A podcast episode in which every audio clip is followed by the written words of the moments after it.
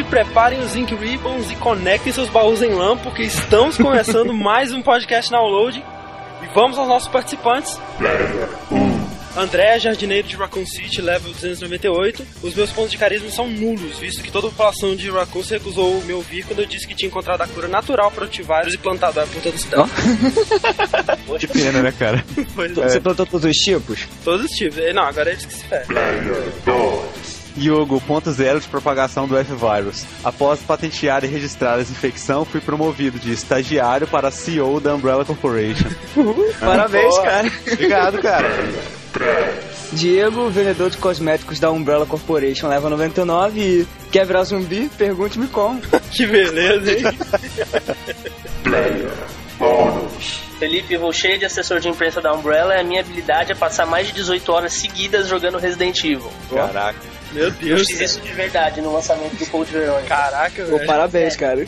Cara, só por curiosidade aí, qual que é o seu jogo favorito da série? Ah, eu tô na época de achar o remake o melhor. É. Mas eu, eu tenho muito épocas, assim. Tenho épocas de Resident Evil 2, eu não gosto muito de falar de jogo favorito, não. Mas no momento é o remake. Então, como você já deve ter percebido, hoje a gente vai fazer a segunda parte da nossa trilogia de Resident Evil. Um cast muito esperado, né, cara? De longe, eu acho o mais pedido aí. É mais um dos Big Ones, né? Mas a É. gente tem Zelda e Mario. Eu não sei por que que querem que a gente faça um cast de Mario, cara, sabe? Tipo, Ah. Eu quero fazer um cast de Mario, entendeu? Mas tá aí, né? Eu acho que um dia o pessoal vai fazer aí e tal. Cara, como a gente não quer ser ameaçado de morte por fanboys e tudo mais, nós temos aqui mais uma vez um participante ilustríssimo. Estamos com o Shade do site Review. Seja muito bem-vindo aí, Shade. Muito obrigado, olá pra todo mundo aí e, bom, espero que vocês gostem, né? Pois é, então a gente vai retomar hoje aqui exatamente onde paramos no primeiro cast, ou seja, vamos falar hoje de Resident Evil 3, Code Verônica e o Zero, que na verdade se passa antes do primeiro, mas a gente vai seguir a ordem dos lançamentos. Então a gente vai começar essa discussão logo após a leitura de e-mails e comentários e daqui a pouco a gente volta. Você nem vai perceber porque vai ser muito rápido. Olha só. o incorporou aqui.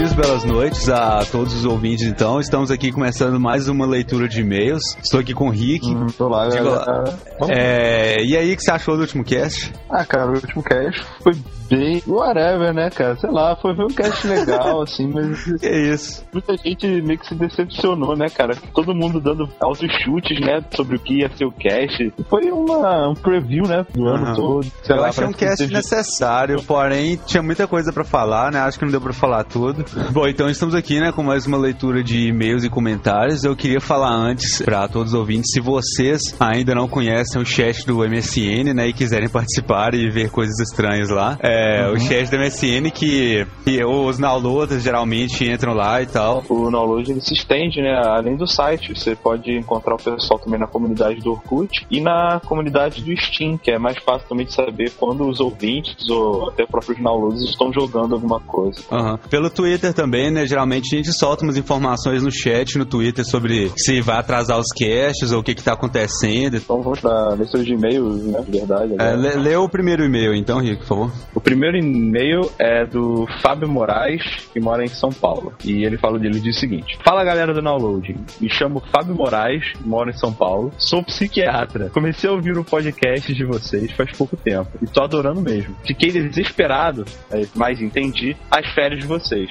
O Fred é meu aluno favorito. Fiquei bem feliz com a aprovação dele. Parabéns, cara. Obrigado, obrigado. É, muito obrigado a todos os que me parabenizaram, né, pela aprovação, né? Já tá aí, né? Muita gente falou parabéns e tal, né? Bem legal isso mesmo. Apesar de Agora- que, como, como eu disse no chat do download, né? Eu acho que eu fiquei mais emocionado quando eu zerei God of War 1 no Very Hard do que quando eu vi meu nome lá, mas enfim. Prova perfeita, né? Que ele é um downloader.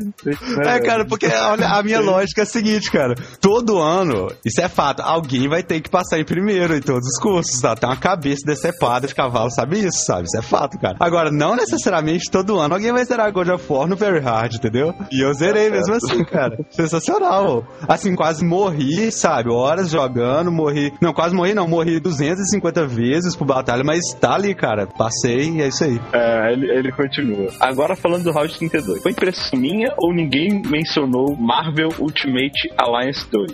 É, realmente ninguém mencionou, não foi impressão Acho que... E que ele seria lançado em 2009. O jogo parece ser tão fenomenal quanto o primeiro com os poderes combinados e tudo mais. Um grande abraço a todos, continue com um ótimo trabalho. No mais, nada mais. PS, já posso mandar minha sugestão para o futuro Gamescore? Sim, você pode, todos Sim, podem, pode. sabe? A gente É, de- faz uma listinha e tal, pode mandar. Próximo e-mail é do Alá Almeida de Andrade, 24 anos, Pintópolis. ok, é. Oi, galera do Download. Muito legal sua volta das férias. O novo layout do site ficou muito bom. É muito bom voltar a ouvir vocês. Vamos ao que interessa, o round 32. Não sei como começar, seu retorno merecia um cast melhor. Não que ele seja ruim, foi um round razoável, mas tiveram muitas expectativas e isso foi ruim. É o hype, né, cara? Vocês falaram muito de games a serem lançados. O problema é que alguns receberam menos atenção que outros. Isso não é ruim, mas chateia quem gosta dos jogos não aprofundados. Isso não é culpa de vocês, todos gostam de falar mais do que preferem, mas preferia se fosse mais imparcial quanto ao tempo de cada jogo. Foi minha impressão. Espero muito um cast sobre Half-Life ou Resident Evil Parte 2. Olha aí, veja você. Pediu. Porque esses casts vão fazer meus ouvidos sangrarem. No mais, nada mais de novo, cara. Todo mundo tá usando isso até hoje. Que droga, velho. É, cara, nu- nunca mais vai deixar de ser usado, velho. Pô, velho, o Adeus Sai não foi tão impactante assim. Quanto à questão lá de a gente falar mais de um jogo, do outro e tal, é realmente, cara, é, é difícil. A gente acaba falando mais dos jogos que a gente acha mais interessante, mais importante mesmo. Pra acabar falando do mesma intensidade de todos os jogos, acho que seria até inviável, né, cara, pelo tempo É. do cast e tal. Assim, se a gente deixou de falar de algum jogo que você gosta muito, é provavelmente é porque a gente acha ele uma porcaria sem limites e a gente não queria falar dele, saca? Mas, né, cara, gosta de cada um, então fazer o quê? O próximo e-mail é do Wanderson Brasília Distrito Federal. Aí, galera do Download, parabéns pelo cast, tá muito legal. Todos os game maníacos como a gente gostam de um papo descontraído sobre games. Gostaria de ressaltar apenas que o cast do Silent Hill ficou devendo muito, que a meu ver foi o único ruim, pois nem o GTA ficou tão ruim assim. Caraca, velho! Olha só, primeiro, né, cara? Pode admitir que o cast do Silent Hill não tá com a qualidade tão boa quanto os de hoje em dia tem, mais pela edição e tal, mas pior do que o de GTA é foda, né, velho? Ah, mas, ok, continuei.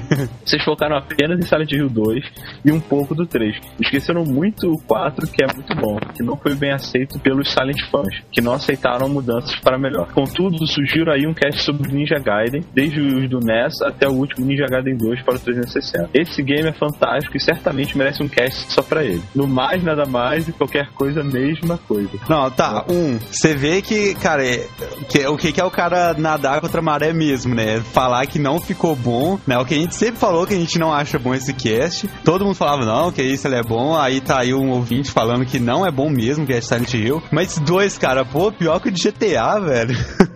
Fica aí a sugestão do cast de Ninja Gaiden, que realmente É. merece, né? Um cast. Sim, pra- sim, pra um dia vai ter, né? Vou ler o próximo e-mail aqui. Olá, galera massa do Downloading. Aqui é o colaborador Wesley Pires e estou aqui para dar meu testemunho, pois vocês foram responsáveis pelo fato de eu estar namorando agora. Olha só, né? É, ele não está namorando o Downloader, mas ainda assim, né? Wesley Pires, nosso colaborador e lendário comentarista, né? Desde que comecei a ouvir os podcasts, sempre vejo citações de jogos e às vezes animes ou mangás. Aí tive vontade de começar a eventos de otakus. Lá conheci uma menina chamada Andressa, fotografando o evento. Depois de alguns eventos, pego o MSN dela e começamos a conversar. Nessa terça-feira, eu fui à casa dela e começamos a namorar. Simples assim. E por causa de Oh. vocês que fizeram ser uma pessoa. Não, olha isso, cara. E por causa de vocês que fizeram ser uma pessoa mais social, mais informada no, no ramo de jogos, anime, cinema, nerdices em geral. Muito obrigado, Nowloaders. É legal que isso só funciona pra ele, né? Porque assim, eu não tô mais social, saca? Eu, eu não arrumei namorada nenhuma com o download, entendeu? Eu só me ferro, sabe? Não, é beleza, cara. Cara, teve um Anime Festival que eu andei que nem retardado, Anime Festival inteiro com uma placa procura-se uma Kunoichi, velho. Não deu em nada, saca? Mas tudo bem, né? Então aqui termina a nossa sessão de e-mails, né? Muito obrigado por todos que mandaram e-mails, né? Infelizmente não dá pra ler muitos, porque senão isso é uma sessão de e-mails gigantes, mas enfim, né? Vamos agora aos comentários. Eu queria começar falando de um comentário que eu recebi pelo Orkut, né? Do Ricardo. E ele falou: E aí, beleza? Você não me conhece, mas sou ouvinte do download. Só gostaria de contar uma situação causada por muita exposição ao cast de vocês. Estava assistindo um filme chamado Outlander, acho que ficou como forasteiro aqui no Brasil, e tem uma cena nesse filme que o protagonista está andando por um escombro, quando de repente uma cabeça decepada de cavalo cai na frente dele. Adivinha de que eu lembrei?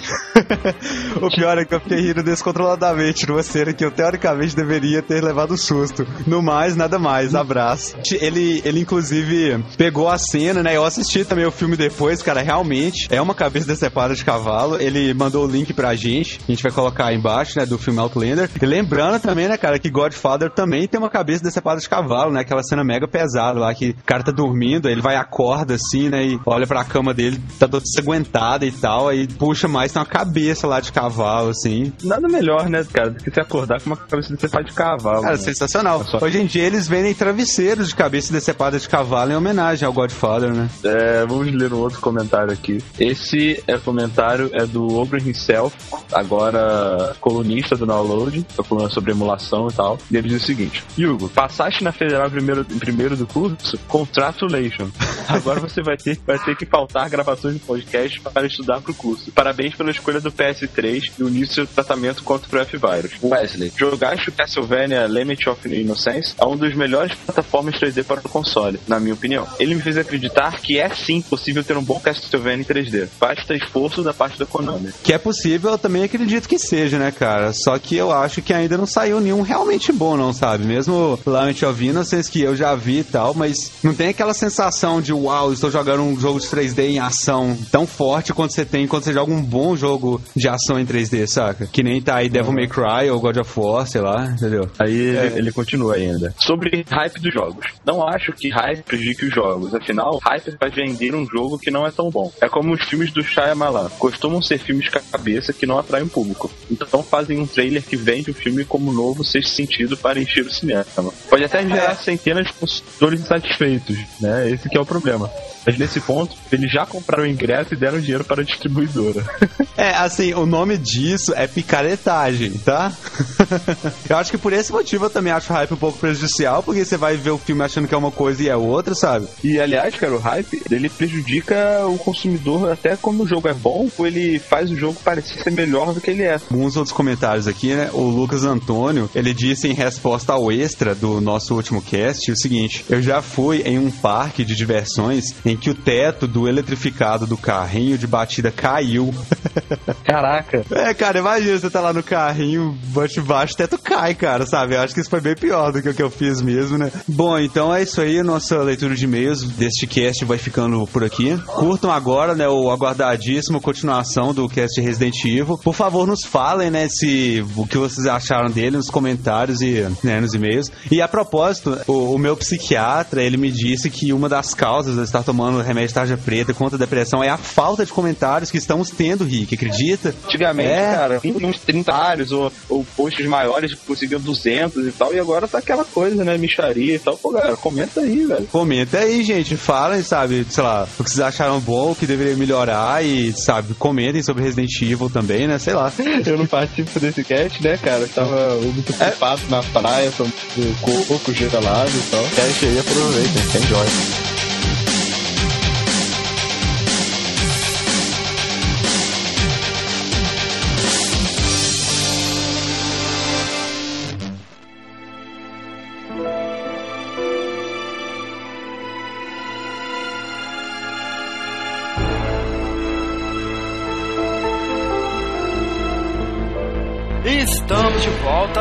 Antes de mais nada vamos começar com uma recapitulação de onde paramos no primeiro cast, né? Bom, no Resident Evil 1, os membros do Alpha Team foram investigar a mansão, descobriram um monte de zumbis, descobriram as verdadeiras intenções da Umbrella, sobreviveram Chris, Jill, Barry, Brad, o piloto, e Rebecca. Sim. Jill, Chris e Barry foram suspensos do Stars.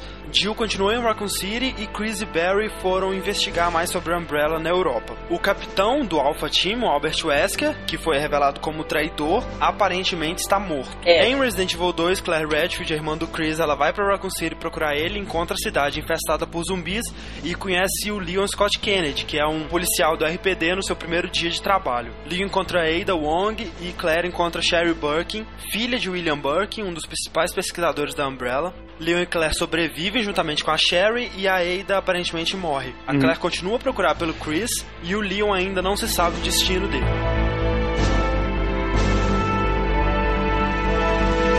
Agora a gente vai pro terceiro jogo da série, o Fred vai falar dele pra gente. Resident Evil 3 Nemesis ou Biohazard 3 The Last Escape, né, que é o título dele no Japão, foi o terceiro jogo da série lançado, primeiramente para PlayStation e depois foi adaptado, né, para Dreamcast, GameCube e PC. Ele tem algumas inovações técnicas, né, do tipo é, você pode girar agora seu personagem 180 graus e Apesar dele manter a jogabilidade, né, do Resident Evil 2, Uhum. aquela parada de controlar o personagem como um tanque e tudo mais, a Jill, né, que é a Sim. protagonista do terceiro jogo, ela tá bem mais ágil, né? Ela tá com algumas eh, habilidades. E, e, originalmente ele não era pra ser o, terceiro jogo, era pra ser como se fosse uma expansão do segundo jogo. É, porque ele é isso mesmo, né, velho? Ele, ele é um complemento. Durante o desenvolvimento, eles resolveram transformar o jogo em um episódio fixo mesmo e dar o nome de Resident Evil 3, porque ele tava ficando bem bom, Aham. bem rico de trama e tal. Se você for pegar pra comparar ele com o próprio Code Veronica, com o 2 e o 1, ele é muito mais um side story do que uma sequência mesmo. É, ele é um pouco paradoxal, assim, ao mesmo tempo em que ele é rico demais e tem muita história e muitos personagens para ser uma simples expansão do Resident Evil 2, ele como episódio isolado, ele é um pouco problemático, Ah. porque ele tem uma série de problemas de Ah, certeza, cronologia. vamos chegar lá. nesse Resident Evil 3 que eles inauguraram os barris explosivos, né? É, verdade. Ficou uma marca, né, do Resident Evil, né, Diego?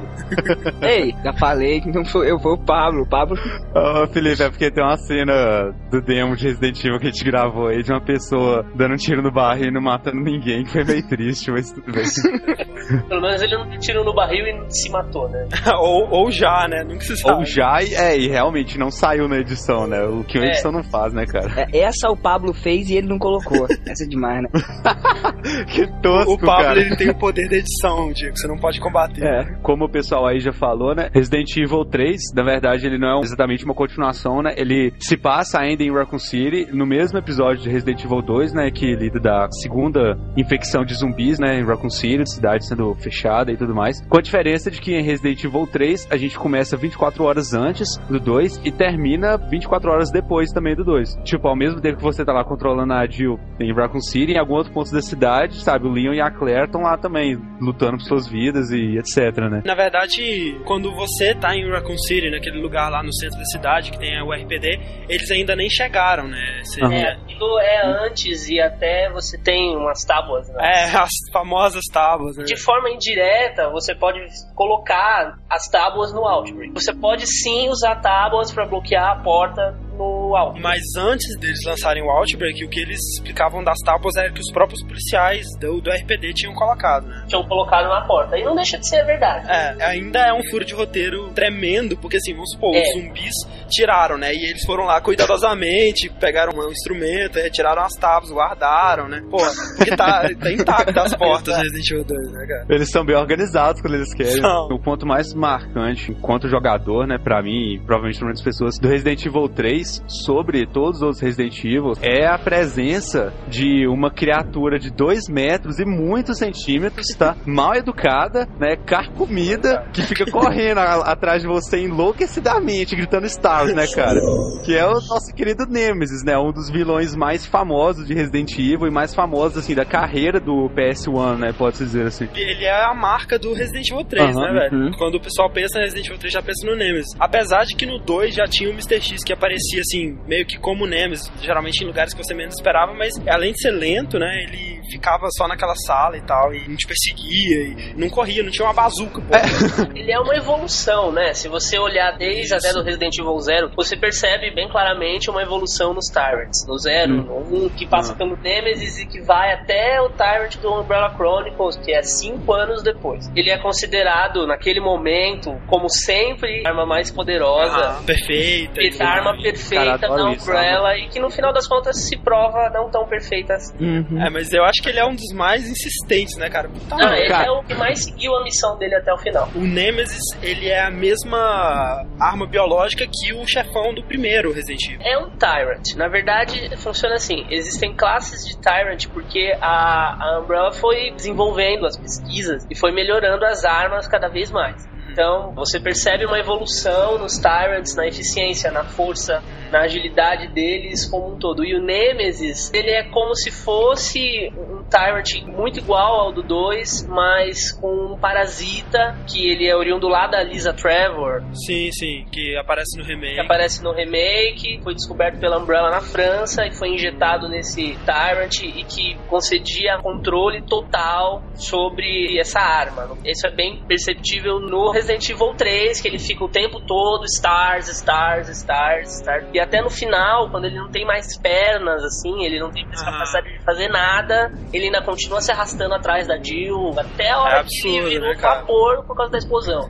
Aí as moléculas É. dele estão Exato. pelo ar. exato. atrás da E é Jill. obstinado absurdamente. assim. É que o Nemesis, ele tem um olho costurado e isso tem alguma explicação, assim, em relação à história ou os caras da Umbrella só pensaram assim, não, esse cara tem que parecer do mal e tal, vamos avacalhar com ele. Supõe-se que aquele olho costurado, que na verdade não é só o olho, né? Ele tem É. praticamente metade do rosto. Supõe-se que foi por ali que eles inseriram o parasita, o tal do parasita Nemesis, direto no cérebro. Ah, tá. Por isso que ele Olha tem só. aquele rasgo e por isso que ele é um pouco maior, assim, a impressão que dá é que ele teve um crescimento de músculo e de estrutura óssea muito maior do que a capacidade dele de crescer junto, assim, a pele, Aham, entendeu? é. Por isso que ele parece que ele é O rasgado. Nemesis ele não chega a ser racional, né? Ele só recebe um comando e segue. É, ele é racional dentro da programação dele, né? Ah. Ele não fica travado numa porta, parado, correndo de frente pra parede. Ele sabe transpor Ah. obstáculo, ele mata inimigos pra você. É, muito legal. Ele, ele dá um soco no zumbi. Ele não foge daquela programação inicial dele, que é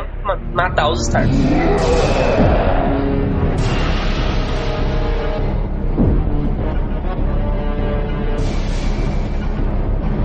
Outra inovação técnica que teve em Resident Evil 3, muitos momentos do jogo, é, a tela pausa e você tem que decidir rapidamente entre o que você quer fazer. Isso acontece muito quando o Nemesis te vê, né? Por exemplo, tem uma cena que você tá numa, num restaurante, eu acho, e você vê o Isso. Nemesis andando no corredor, a tela pausa e pergunta o que você quer fazer, sabe? Você quer se esconder ou você quer explodir a parada lá. Só a última escolha que você faz lá no parque é, altera o final. As Uhum. outras escolhas, assim, fazem mudanças de. só de acontecimentos dentro do jogo. Você Uhum. encontrar o Nicolai em um lugar ou o E outra novidade é que você encontra pelo jogo, né? A pólvora, né? Três tipos diferentes de pólvora que você pode combinar pra criar todo tipo de munição e escolher qual munição que você tá precisando mais, né? E criar ela. Sim, inclusive, alguns inimigos são mais fracos a determinadas munições, né? Então é bom você fazer isso com sabedoria, né? Basicamente, a Jill Valentine, né, que é, é uma sobrevivente do primeiro Resident Evil, dentro daquele episódio da mansão, é a menina das almofadas, né?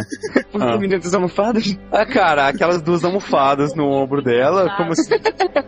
E, bom, é, você vê que ela é meio frustrada por não ter conseguido provar a ligação da Umbrella Corporation com o acidente na mansão, né? Eles foram suspensos, alegaram que eles estavam loucos usando drogas, vocês inventaram tudo isso, sumo. O que eu, não podemos culpá-los, né? É, não, É. realmente. Mas, gente, chegou Ah. uma menina com uma almofada em cada, sabe, do corpo, cheio de almofada e tal, falando que viu zumbis. Os acusou eles de envolvimento com drogas e suspendeu a equipe inteira, os sobreviventes no caso, né? E cada um foi pra um canto. E a Jill fica em Raccoon City, enquanto o Chris e o Barry vão pra Europa, onde ficam as matrizes da Umbrella e tal. E ela fica em Raccoon City pra ver se ela consegue, por ali, na cidade mesmo, conseguir escarafunchar mais alguma coisa antes dela seguir pra Europa atrás dos outros dois. Uhum. No final canônico do Resident Evil 1, a Rebecca sobrevive. Sobrevive, só que não se fala mais dela. É, o Brad também fica em Raccoon City. E o, o Brad também fica em Raccoon City, mas Sim. O Brad Raccoon porque nunca ninguém contou com ele pra nada. Ah, também, né? Pô, Pra ele ficou tudo bem, ele não quer nem saber, e os outros amigos dele estão lá se fodendo. E... É. Mas, cara, eu, eu acho que foi muito bom o Brad ter sobrevivido, porque assim, ele rendeu a cena mais clássica pra mim, assim, de Resident Evil 3, né? Que é a do Nemesis aparecendo. Sim. Sensacional, é, assim, né? Ele sensacional. fugindo, desesperado, falando com a Jill que vai todo mundo morrer, não sei o quê. Listen, he's coming for us. We're both gonna die. What are you saying? You'll see. Sai lá fora naquele pátio, né? Cai o Nemesis com seus dois metros e vários centímetros. Segura ele pela cabeça, né, cara? Levanta, assim, isso é um tentáculo que atravessa a cabeça dele, cara. Sensacional aquilo. Nossa, sabe? Cena clássica. De... No início do jogo, né, a ideia que você tem é que a Jill simplesmente tá por coincidência no meio de né, um atentado maior que tá envolvendo toda Raccoon City e tá tentando sobreviver lá. Só que pelas perseguições do Nemesis, né, incessantemente, especificamente a ela, né, te levam a criar algumas suspeitas de que a parada não é só isso, sabe? Deve ter mais alguma coisa envolvendo ela ali. Ela sabe que ela tá sendo perseguida, mas não pelo Nemesis. Ela imagina que a Umbrella, logicamente, quer matar ela, mas ela não sabe que tem um bicho daquele. Então, ela ficou em Raccoon City o máximo que ela podia ficar e agora ela vai tentar fugir. E ela sai, ela vai até a delegacia primeiro, né? A e mesma vai... delegacia de Resident Evil 2. Ela se encontra com o Carlos, que ele é parte de um grupo de mercenários da Umbrella que supostamente foi enviado para a cidade para conter o vírus e salvar as pessoas que ainda estavam vivas lá. Hum. É, tipo assim, né? A Umbrella fez a merda e agora tá mandando o pessoal pra cobrir, né? Pra resgatar o pessoal. Mas supostamente, bem supostamente, né? né? Oficialmente, para todos os mercenários, essa foi a história que foi contada. Mas que, que é uma história estranha, até mesmo você pensar que, tipo assim, os próprios mercenários não estavam conseguindo sobreviver lá dentro, né, cara? Não, sabe? E você percebe, assim, que eles não têm nenhum plano decente de fuga. Uhum. Pois é, Sabe? pois o é. plano original deles de fuga era catar todos os sobreviventes e seguir pra Clock Tower, lá pra Torre do Relógio, Uhum. pra chamar um helicóptero, aí o helicóptero ia vir. Então você imagina assim, se ele encontra uma turba, centenas de pessoas vivas, por exemplo. Uhum, Como é uhum. que vai com essa galera toda com um helicóptero pra ir embora? Pra você Aham. ver, né, cara? Então assim, Cara, é- e, e é- que Clock Tower era daquela também, né? Tipo, os caras de Raccoon City são meio empolgadões, né, com as coisas, tipo, porque é, é Clock Tower, né, cara? Aí tudo lá dentro é tematizado com coisas do tempo, sabe? Pinturas da é, deusa é. do passado, do presente, do futuro, a chave de Cronos, saca? sim. É, eles são bem empolgados, né, cara? A Jill se encontra com o Carlos primeiramente, que apesar do que muitos pensam, o Carlos não é brasileiro. Não é brasileiro? Na Wiki tá. Não, ele É, é. na Wiki dá, dá a supor, porque o nome dele é Carlos Oliveira, né, cara? Aí Caralho. é um nome bem brasileiro, mas. Da É, Silva, né? Essa nada- falta isso. Nunca foi dito, e assim, o próprio background do Carlos, dá pra pensar que ele é ou venezuelano ou colombiano, alguma coisa assim. Não dá pra saber também que nível de conhecimento que a Capcom tem sobre o Brasil. assim. Ah, cara, o nível que a Capcom tem sobre o Brasil, você vem de Street Fighter, né, cara? Porra, muito bom. É, ele pode ser brasileiro, pelo visto. Não, cara, se o Carlos fosse brasileiro, ia ser um cara verde com cabelo laranja, sabe? Mas continuando. Na verdade, dentro dos esquadrões dos mercenários da Umbrella, tem um grupo de pessoas que são os chamados supervisores. A missão Ah. real desses mercenários era coletar dados das armas biológicas da Umbrella. Uhum. Algo meio do tipo que eles estavam fazendo com o Alpha Team e o Bravo Team na mansão, né? Exato. Uhum. Ela Essa- se aproveita de todo o caos instaurado na cidade e solta as Caraca, armas. velho, puta, é um monte de filho da puta. Dessa tá a parada, né, cara? No caso desses mercenários de maior escalão que estão sabendo da história, é, é o Nikolai, né? O russo de cabelo branco, mal-humorado, e tem mais alguém? Não, no jogo não. E o Nikolai sai matando todos os outros supervisores Ah, é pra sobrar só ele, ele levar todos os dados e prêmio todo pra casa. De acordo com o plano estabelecido pra Umbrella, eles vão até a Clock Tower. Na Clock Tower, a Jill resolve todos aqueles negócios que vocês falaram, que tem a ver com o tempo, aquele enigma do relógio que é chatíssimo, eu odeio aquilo, Caraca, tem muito puzzle chato em Resident Evil 3, cara. insuportável. Tem uns que não fazem o menor sentido, né? Tipo, você tá na prefeitura. Cara, eu não lembro Na o que que você tinha que prefeitura é fazer, ótimo. você ligava umas coisas lá. Aí a estátua de bronze do prefeito, primeiro, né? Que prefeitura tem uma estátua de bronze do prefeito, né? Só É. aquela mesmo, né? A estátua de bronze do prefeito levanta e gira, assim, aí abre, e tem uma bateria de carro lá dentro, cara. Como assim, sabe? pra que essa proteção toda? pra Não, o melhor, o melhor de tudo, sabe? Tipo assim, a fechadura, assim, do portão da, da prefeitura tem umas pedras preciosas, né, velho? Ah, que é, maravilha. Não, pra você trancar a prefeitura é só catar a pedra e enfiar no bolso e ir embora. Pois é. tá merda, cara. Muito bom. Pra seria muito estranho, cara. E ela é meio claustrofóbica. É, é porque, te- porque é aquela parada, né, velho? Os dois primeiros Resident Evil, querendo ou não, eles se passam, sei lá, 99% em ambientes fechados, Aham. né? E o 3 é o primeiro aí que tá se passando numa cidade, né? Eu acho que eles ficaram nesse enigma, né? Como que a gente vai fazer o jogo manter a- aquele sentimento de claustrofobia dos dois primeiros e ao mesmo tempo se passar na cidade. Então eles colocaram tulho, carros, Então é- pra cercar o caminho. E o poder Nemesis também, né? Cara, a cidade é, é completamente apertada, as ruas da cidade. Tipo, Não, é, a É, cidade é uma coisa que pra mim não faz sentido. assim. Parece uma faz favela. São Pois só, é. são só vielas e tem portas pra você É, não, é tudo corre... É isso, velho. Como que você anda de carro numa cidade Exato. daquela?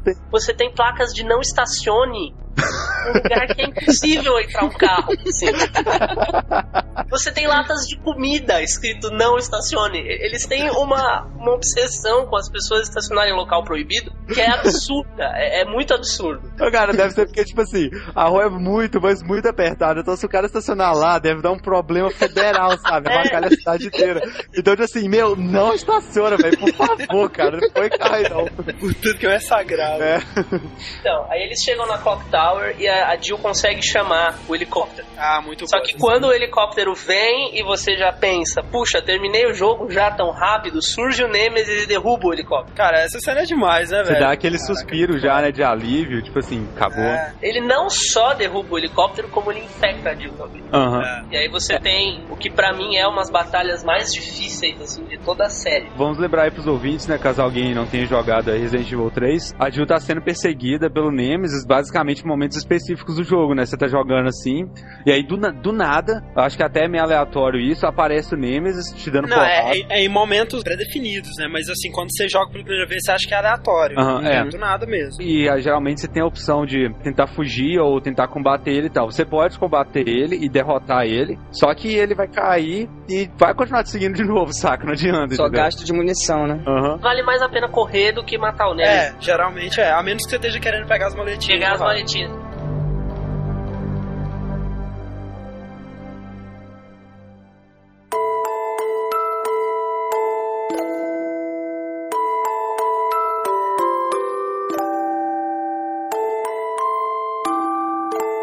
Então, e a Jill é infectada, e aí depois que o, ela consegue mais uma vez derrubar o Nemesis, né? Porque falar em matar o Nemesis é complicado, ela derruba o Nemesis mais uma vez, e aí ela desmaia, perde completamente os sentidos, e ela passa 36 horas sem sentido. E nesse meio tempo, oficialmente o Carlos levou esse tempo inteiro pesquisando e pra montar essa vacina. Um dia inteiro arrastando móveis no lugar certo pra abrir as portas, né? E costas. Também, né, cara? Tomando choque quando dava errado. Cara, que hospital, né, velho? Pois é, né, cara? Pô, o paciente tá lá, ele vai esbarra no, no sei lá o que, que é aquela, aquele carrinho lá e toma um choque, né? Então, e a Jill é curada, né? E segue em frente, aí sai da Clock Tower, passa pelo parque, e no parque ela descobre que existe uma, uma unidade de tratamento de dejetos, né? Desde esgoto até experimentos mal sucedidos, né? Um dos grandes motivos da infecção foi esse lugar, isso é dito só depois. É, enfim, ela chega nessa unidade, ela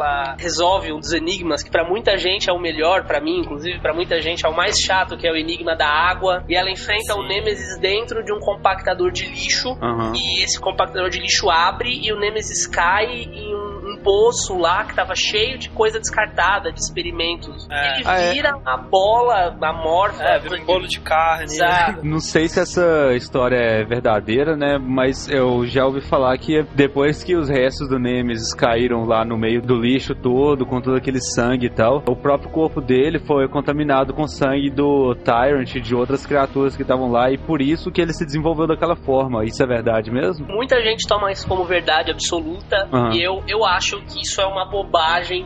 Quando a Jill tá pra ir embora desse lugar, só pra não perder o fio da meada, ela já se encontrou com o Nikolai. O Nikolai já pegou o helicóptero, já se revelou como grande vilão, traíra, filho da puta, e foi embora e deixou eles lá pra morrer. Tem um míssil nuclear vindo em direção à cidade. O presidente autorizou, né, que a cidade fosse Foi a utilizada. primeira intervenção anti-Umbrella do governo, porque até aí o governo também, eles eram clientes da Umbrella. Caraca, e tem um Filme. isso foi muito bom porque apagou todas as provas, né? Mais uma vez. Né? acabou que foi Tem um filme da década de 80 de zumbis que termina exatamente assim, né? Tipo, a galera tá lá tentando sobreviver e tal na cidade infectada e o governo manda um míssil, sabe? Explodir a cidade e incinerar tudo. Mas aí a bomba tá vindo. A bomba tá vindo, a Jill descobre que tem uma pessoa que veio pra cidade pra salvar ela. O Carlos avisa ela: Nossa, eu recebi uma transmissão, tem uma pessoa aí procurando por você. E aí eu falei que a gente tá aqui. E ela fica: Nossa, mas quem é? Mas quem é? E eles descem, ela enfrenta o Nemesis pela última vez. Última vez por enquanto, né?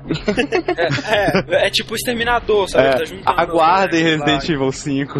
E aí que vem essa história dele comer o Tyrant. Cai em cima de um Tyrant que é igual ao do Resident Evil 2. Você se lembra no Resident Evil 2, quando eles jogam um Tyrant na delegacia? Sim, é, Tem mais vários. cinco. Esses outros cinco foram jogados lá nesse lugar. Pra Caraca. acabar com esse pessoal, só que eles também morreram. Eu não percebo o Nemesis comendo um Tyrant. Eu acho que isso não faz sentido algum. E ele, ele morre mais uma vez, né? Destrói ele com um canhão destrói laser, ele com um literalmente. canhão laser. Bem surreal isso, né? Por que que tinha? O que que era aquele canhão? Aquele canhão laser foi levado pelo exército pra ajudar no combate às criaturas. E aí ela sai pra essa área externa e tem um helicóptero que pega ela e o Carlos e nesse helicóptero tá o Barry do Resident Evil 1. É, aí lembrando que tem o final alternativo, onde o Nikolai morre, né? A Jill encontra ele, ele tá com a cara toda bizarra. É, o Nemesis mata ele. Isso. E o Barry não aparece, né? Que a gente salva, na verdade, quem pilota o helicóptero é o carro. É, porque Aham. aí o helicóptero tá lá. Na verdade, a Jill só foi embora com o Barry porque o Nikolai levou o helicóptero. Ah, o helicóptero era a única forma deles irem embora e o Nikolai levou o helicóptero Ah. embora. Eles não tinham pra onde ir, aí surge o Barry e salva eles, leva eles embora.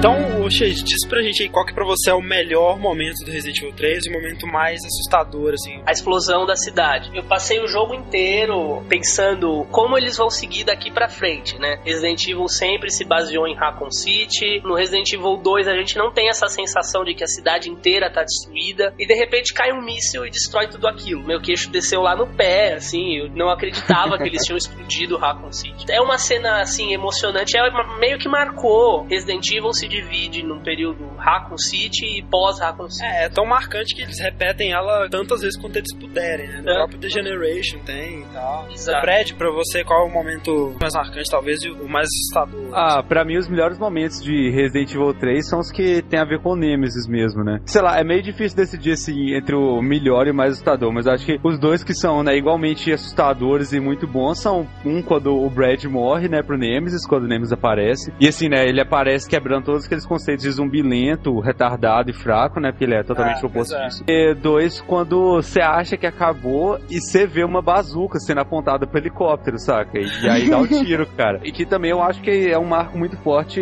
nas CGs do PS1, né, cara? Se você comparar o resultado gráfico com as cenas do Resident Evil 1, né, cara? Da mansão explodindo lá, sabe? A coisa. Ah, é, aquela explosão em GIF. É, cara, foi uma evolução gigantesca. Pra mim, também, assim, os momentos mais marcantes são os que o Nemesis aparece, né? Foi uma parada meio chocante, assim. Até quando você tá no RPD e ele quebra aquela janela, que pra mim é o momento mais assustador do Resident Evil 3, que é totalmente sem ter como você prever aquilo. Quando você termina o jogo, então, você abre o modo mercenário. Ele é o, o primeiro modo Battle, assim, de Resident Evil, a via de regra, né? Porque te- tem o Extreme Battle do Resident Evil 2, mas esse modo Mercenários, você pode pensar que ele é a missão original dos mercenários, resgatar os sobreviventes. Você tem uma bomba dentro do seu corpo e você tem um tempo. Quando esse tempo acaba, a bomba explode.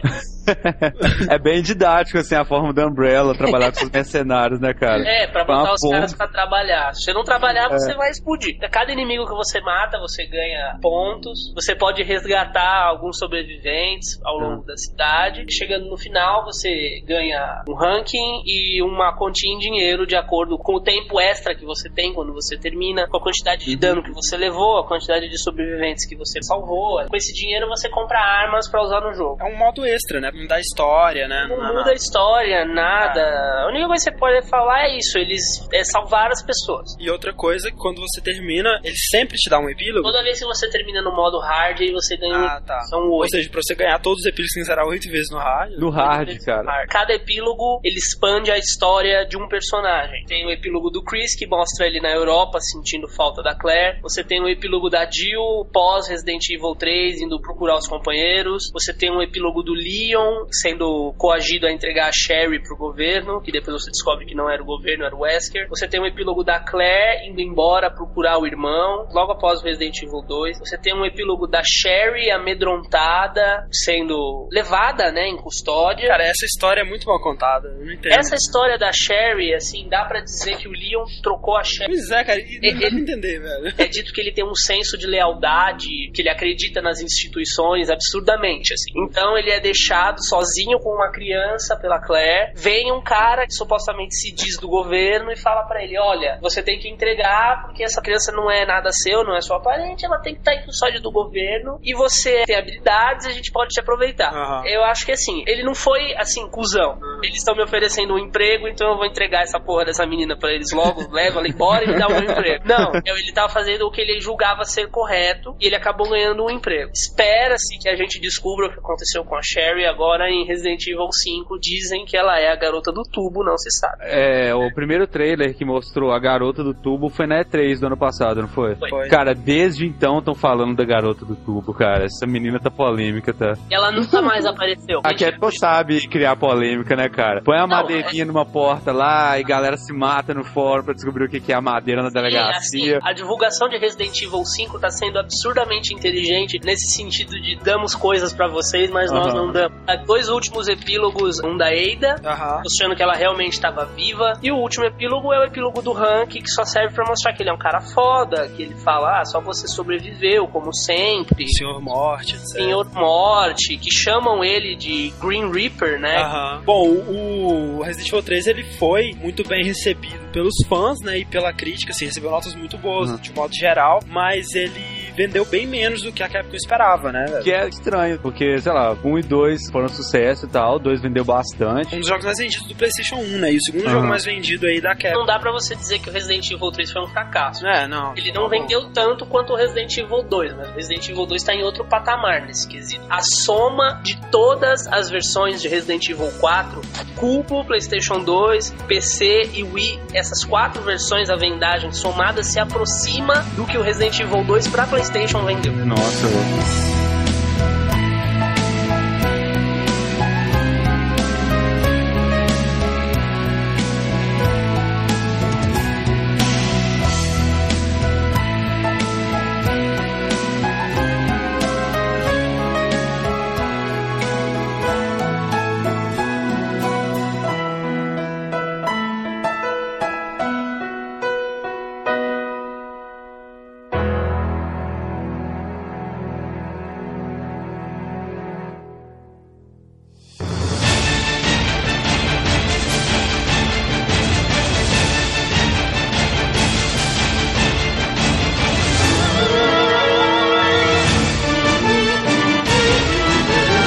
Bom, então vamos Evil Code Veronica, que foi anunciado, na verdade, pra 99, né? Na época ele tinha sido, assim, um dos primeiros jogos, assim, que não eram da SEGA, que foram anunciados pro Dreamcast, né? Então o pessoal ficou maluco, assim. Também o Dreamcast foi o primeiro console de 128 bits, né? Aquela revolução gráfica absurda, né? Uhum. E é aquela parada irônica, né, que a gente tava comentando, porque o 3 não é sequência e é 3, e o Code Veronica, ele é muito mais sequência e não tem número, né? Ele, ele é só Code Veronica, ele não é 4. Não, e tanto não é porque depois tem o 4, né, de fato. Pois é, exatamente. Uma coisa interessante de se notar é que ele não foi desenvolvido pela Capcom, né? Ele foi desenvolvido pela Nex Entertainment, que é uma subsidiária da SEGA, que é- criou jogos tipo Time Crisis 3 e 4, dentre outras coisas menores aí. É, a Capcom fez a supervisão só de roteiro. Isso é totalmente perceptível, assim, que é um jogo bem diferente de todos os outros. É verdade. Talvez por isso eles não tenham dado ao jogo um, é, um número de uma continuação, né? Porque, tipo assim, se, sabe, ferrou, sabe?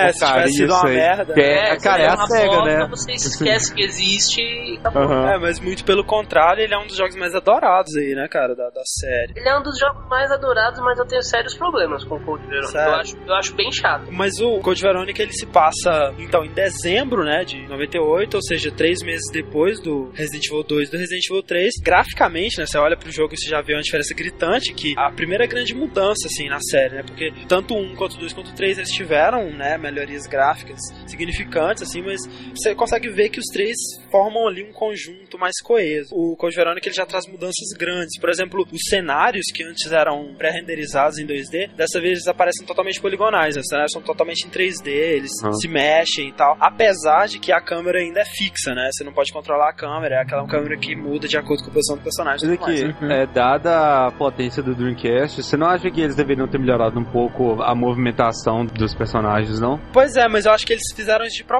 né, cara? Eu acho que foi pra manter a jogabilidade É, dos três é o primeiros. estilo da série. Tanto que Ah. você tem até hoje o Resident Evil 5, você tem toda aquela maravilha de gráfico e o estilo tanque tá lá. Pois Ah. é, embora você movimente melhor, o personagem seja mais ágil, de um modo ou de outro você tem que girar o personagem, né? Não é aquela parada uh, Devil May Cry, digamos. e assim, os modelos 3D tão fantásticos, assim, pra época foi uma coisa sensacional. Tinha movimentos labiais, expressões faciais, assim, que hoje não são grande coisa, mas na época foi sensacional, sabe? A Claire fazia cara de triste, assim, e tal. Nossa, cara, isso era tudo na época. Era muito foda, velho. Nos três primeiros, né, velho, é aquela conversa gestual, né? Os caras Aham. falam com o braço, né? Velho? É um teatro, né? É um teatro.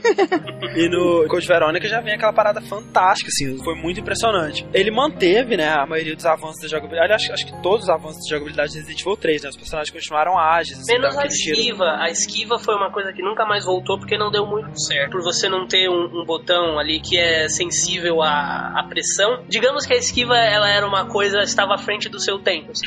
É, essa esquiva do 3 eu nunca entendi muito bem como é que ela funcionava, eu sempre dava ela de vez em quando, assim, sem saber. É, é, no PlayStation 1 ela é meio aleatória. E oficialmente você utiliza a esquiva quando você resvala no botão R1 sem ela pegar a arma, então ela esquiva. Ah, tá. Mas aí, é, os outros aspectos, assim, do personagem mais ágil, ou seja, daquela girada de 180 graus, foi mantido e tudo mais. A girada acabou ficando uma coisa indispensável, né, pros próximos. Ah, é, com certeza. É, principalmente nas cenas de susto, assim, cara, você né, tem que dar aquele tranco, virar pra trás, porque Uhum. se você fizer a rotação toda, você morreu na metade já, sabe? Mas Pois é. E outras coisas que foram possibilitadas por esse avanço gráfico, né, os cenários poligonais, é que você tem duas armas, né, que você pode usar elas em primeira pessoa, que é o sniper e aquela arma final lá, o Lion. Linear Launcher. Há outras coisinhas a mais, tipo aquelas flechas explosivas, a pistola dupla, né, que você pode mirar em dois inimigos ao mesmo tempo e tal. o Resident Evil Code Verônica também tem aqueles baús conectados em LAN, que tem no Tem, 3. claro. Tem, ah, legal, Oh. legal. Porque no 4 ele some, não some, né? 4 eles acabaram com o baú e agora no 5 eles acabaram com as máquinas de escrever. Que Ah, é, cara? Que Caraca, isso? que absurdo, quem eles pensam que são? Vem cá, como é que você salva no 5? Você sabe? o já 5 como é entre capítulos. No Resident Evil Code Verônica ainda tem aquela coisa, você tem que dar login também, tipo assim, Oh, porque né, no certeza. 3, né, o, o Carlos não conseguia acessar a conta, né, da, Da Jill. da Jill, né, então ele não pegava as armas É. dela, infelizmente.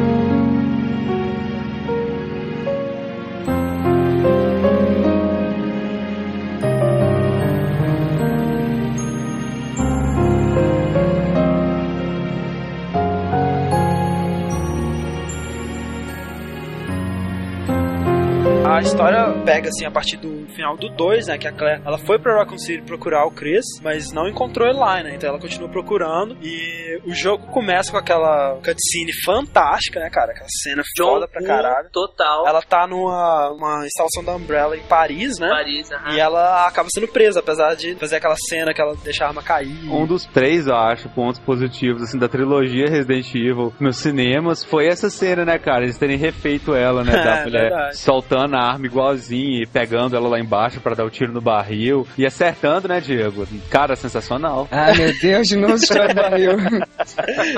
Claire é capturada nessa base da Umbrella na Europa e é levada pra uma ilha que tem nome de queijo. É a ilha Rockford. Ah. Uma coisa, essa ilha, ela é na Europa. tem- É, é na América do Sul, mas Ah, é? tipo Raccoon City, sabe? É nos Estados Unidos, mas você não sabe aonde. Assim como a vila de Resident Evil 4, você sabe que é na Europa, mas não aonde na Europa. A vila de Resident Evil 4 fica na Europa? É Aquela vila que tem um monte de mexicano? É, na Espanha. É, é castelhano, né, Diego? Ah, Não é nossa. Pode, pode. Assim você É. Eu chato. não joguei o 4 ainda, pô. Porque assim, né, eles são brancos, né, cara? Não são zumbis usando aqueles chapéus grandão, assim, meio pardos, com bigode, sabe? Mas é- isso é bom saber que a ilha fica na América do Sul, que isso faz mais sentido. Ela dá Umbrella, a ilha da Umbrella. E É mais parece- uma parada militar mesmo. É, é, uma ilha da Umbrella controlada pelo a- Alfred Ashford. Ela é levada pra essa ilha. Aham. Ela foi interrogada, presa, né? Tava, tipo, ia morrer, né? E os caras iam matar ela. É, ela ia ser largada lá e eu esqueci que ela existe lá. Eventualmente iam matar ela, né? Ela é um problema pra Umbrella. Só que a ilha é atacada e ela é solta da cela. E aí o vírus se espalhou pela ilha toda. O vírus se espalhou no ataque ou por causa do ataque? Por causa do ataque. E ela se encontra com Steve, que é um sujeito Irritante. insuportável. Com, Cara, assim, eu acho o Steve irritante, assim, eu achei chato, velho. Ele é muito mal dublado. aquele Cara, Crazy Island. cara é- Ah, ele, ele é aquele cara meio afeminado do Gold Verônica? não, tem um cara É. muito mais afeminado que ele, Ah, mas tá, ele é tá, um não é pouquinho ele. também. Não, é, ele também é, mas o Alfred é mais. É. Não, a, a dublagem do Steve é um caso à parte. Cara, é, é terrível, velho. ela é tristeza. péssima, mas ela não é aquele péssimo engraçado, tipo do É. Evil 1. Ela é ruim de verdade. Mas, cara, sério, quando chega mais pra frente, você já tá, tá gostando dele, sabe? Sei lá. É assim. que você meio que se enxerga, né? A gente se identifica com o Steve no sentido de que ele se acha e ele não sabe fazer as coisas que ele acha que ele sabe. Exatamente. Pode, a Claire tem que salvar ele, entendeu? Ele gosta da Claire. Pra tal. caramba, né, velho? Tem altas ceninhas insinuantes dele com a Claire. É, ele olha pra. Nossa, ele olha pra bunda da Claire, estoura um negócio de gás lá. É sem noção. Steve é, é- é um problema sério. É. Enfim, aí ela, ela se encontra com o Steve. Que também era um prisioneiro lá, né? Era também um prisioneiro lá, ele perdeu toda a família dele e morreu por causa da Umbrella. O pai dele era um funcionário da Umbrella que começou a vender segredos da companhia e a Umbrella descobriu. Ah, inteligente o cara, isso aí, né? É, Ah, o Wesker fez isso e tá bem até hoje, né, velho? Droga.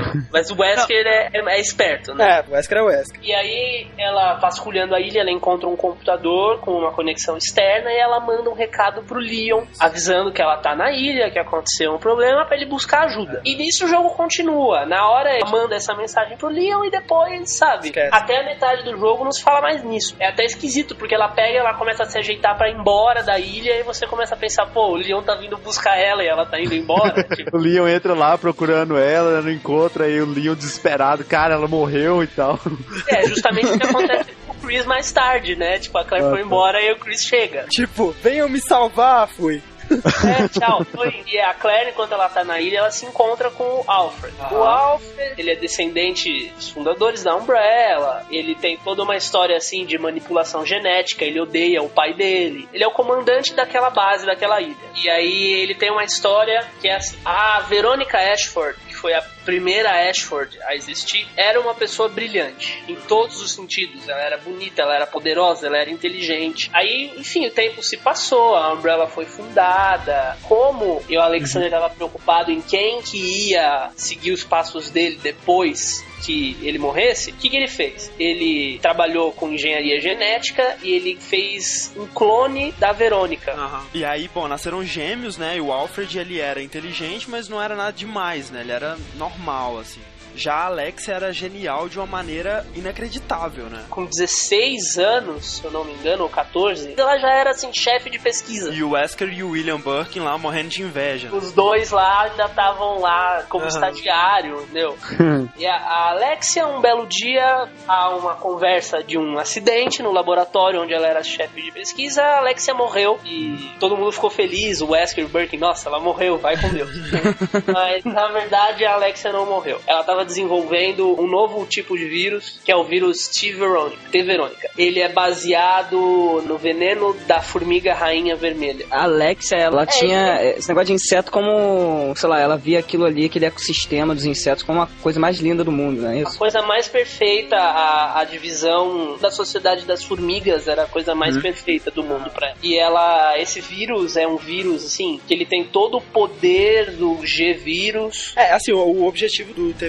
Verônica era o que o G e o T não conseguiram, né? Porque mutava a pessoa, fazia aquele soldado foda, mas ele perdia inteligência. Né? Perdia a inteligência. E com o, o T. Verônica a pessoa conseguiria manter essa inteligência. Só que ele tinha um problema. Se ele é injetado na pessoa, a pessoa tem que ficar num estado praticamente de suspensão, com o mínimo possível de atividade corporal e cerebral, para esse vírus poder entrar em simbiose com a pessoa. Só que levava muito tempo para ele conseguir ter essa habilidade. São décadas. E esse sumiço da Alexia, na verdade, foi assim: ela própria foi cobaia do vírus e ela simulou a própria morte para entrar num estado lá de simbiose e conseguir ter resultados satisfatórios. A primeira cobaia, no caso, foi o próprio pai dela, né? Que você até encontra no jogo. Sim, a primeira Ah. cobaia foi o próprio pai dela e não deu certo. Aham. Aquele zumbi esquisitão que ficava amarrado numa cadeira de ferro É com o uma pai máscara. dela. É o pai dela, dela. Ah, tá. É o pai dela, é o Nosferatu. Então, tipo assim, não deu certo, vão trancar o cara ali, ponto final. É tipo a Lisa, Caraca, sabe? velho. De- Larga ele aí, de repente um dia a gente precisa dele pra alguma coisa. Deixa ele preso aí. Voltando à ilha, a Claire vai descobrindo essas coisas. E é muito engraçado, assim, e é uma influência muito forte do psicose, Ah, que é é. aquela coisa, cara se vestir de mãe. O Alfred se veste de Alexia. É. O Alfred, ele tinha um amor absurdo. Eu não sei se assim, se chegou a- ao incesto. Ele chegou a se vestir e acreditar que ele era a Alexia. Isso é foda, né? Um jogo abordar um tema desse calibre, né, velho? Não, Quantos complexo. jogos você já viu, né? Code Verônica tem a história mais completa e mais complexa de todos. assim. É por isso que ele é o mais adorado por muita gente. Aham. Ele, assim, ele tem uma carga forte de psicologia. É muito engraçado uma hora que o Alfred, ele tá vestido de Alexia e ele perde a peruca e a roupa. E a hora que ele se olha no espelho, ele vê que ele é o Alfred e ele tá, tipo, em modo Alexia, entendeu? e ele fica louco, ele não entende o que tá acontecendo e ele foge. E nesse momento, as personalidades se fundem. Isso, ele, ele fica falando com voz de mulher, né, velho? É muito Ele tá bizarro. falando voz de mulher pelo resto do jogo. Ainda na ilha, a Claire descobre uma outra coisa. Quem atacou o lugar foi o Wesker. Olha só. Ele não morreu, ele tá vivo. O que que aconteceu? Ele injeta um vírus no corpo que dá a ele uma força sobre-humana Hum. sem que ele perca o aspecto racional e humano. O que ele injeta nele mesmo é esse vírus novo ou é uma coisa completamente diferente? É uma coisa completamente diferente que nunca Ah, foi tá. explorada direito. Eles falam em vírus modificado. E ele atacou a ilha porque ele tá agora trabalhando por uma outra empresa, se chama HCF, né? E ele tá na ilha em busca de uma amostra do T-Veronica. Porque ele já tem o, o T-vírus, ele já tem o G-vírus, que foi entregue pela Ada, e agora ele quer o T-Veronica. Então ele ataca e ele encontra a Claire. E ele começa a bater na Claire. É muito legal. Essa cena só tem no Code Só tem Veronica no X. Code Veronica X, que foi uma versão lançada algum tempo depois. Ela consegue fugir da ilha e ela vai parar em uma base da Umbrella no Ártico. O Alfred coloca o piloto automático pra eles irem pra lá, né? Uma parada assim. Isso, ele coloca o piloto automático, tá ela e o Steve no avião. Outras pessoas fugiram da ilha também, tinha mais gente viva, você vê os aviões assim saindo. É. Todos os aviões são direcionados para a base do Ártico. E eles chegam lá, e aí a Claire resolve dos enigmas lá, empurra a caixa, coloca o medalhão, Sempre. e consegue, tipo um, um trator, assim. Antes dela ir embora, ela fere o Alfred mortalmente. Antes dele morrer, ele libera a Alexia. Tava nessa base, né? Tá pronta nessa base, ela tá lá dentro de um tubo e ele morre. E aí ela fica muito puta, ela solta um tentáculo e esse tentáculo pega lá o veículo da Claire e do Steve, bate no chão assim, e você faz que eles morreram. É, o- esses tentáculos delas são meio que onipresentes, né, velho? Não importa onde você esteja, surge Tem um tentáculo. da Alexia, exatamente.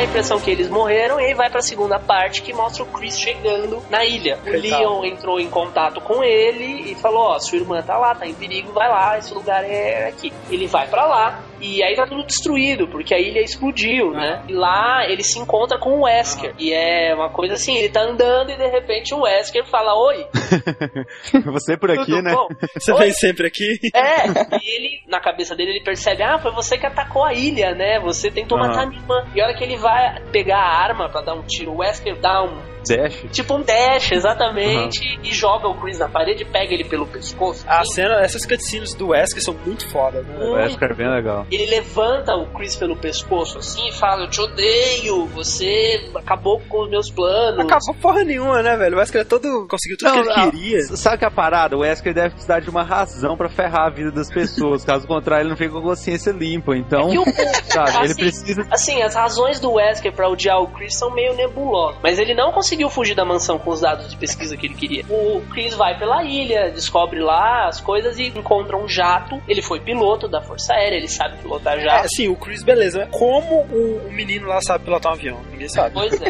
O menino tem 17 anos, ele não tem nem idade suficiente pra ter brevet. Jogou muito Flight Simulator, né? Pois é, só se for, cara. Mas enfim, ele vai atrás da Claire na base do Ártico. Na base do Ártico, ele descobre uma réplica da mansão. Olha só, isso é muito legal. Uma coisa que eu acho muito tosca é o fato de que quando você entra lá e ele continua, o jogo continua normalmente, como se você tivesse entrado em qualquer outra sala. Cara, eu fico imaginando a Umbrella contratando os pedreiros pra ir lá na base do Ártico construir uma mansão, cara. Sabe? Isso deve ser muito agradável, não. Então, ele encontra a Claire e a Claire fala pra ele: Ó, o Steve tava comigo, ele Aí a Claire vai procurar o Steve e o Chris fica lá, né? tá escondido em um canto, surgiu o Wesker e a Alexia. E ele fala: é, a gente pode ser muito fortes juntos, a gente pode conquistar o mundo. E a Alexia fala: não, Você não é bom bastante, né? se transforma Muito e eles foda. que lutam. Na verdade, elas soltam fogo assim no Wesker. O Wesker dá uns saltos e vê o Chris. E ele olha pro Chris e fala assim: Ah, Se fode aí." já que você é um, dos meus melhores homens, assim,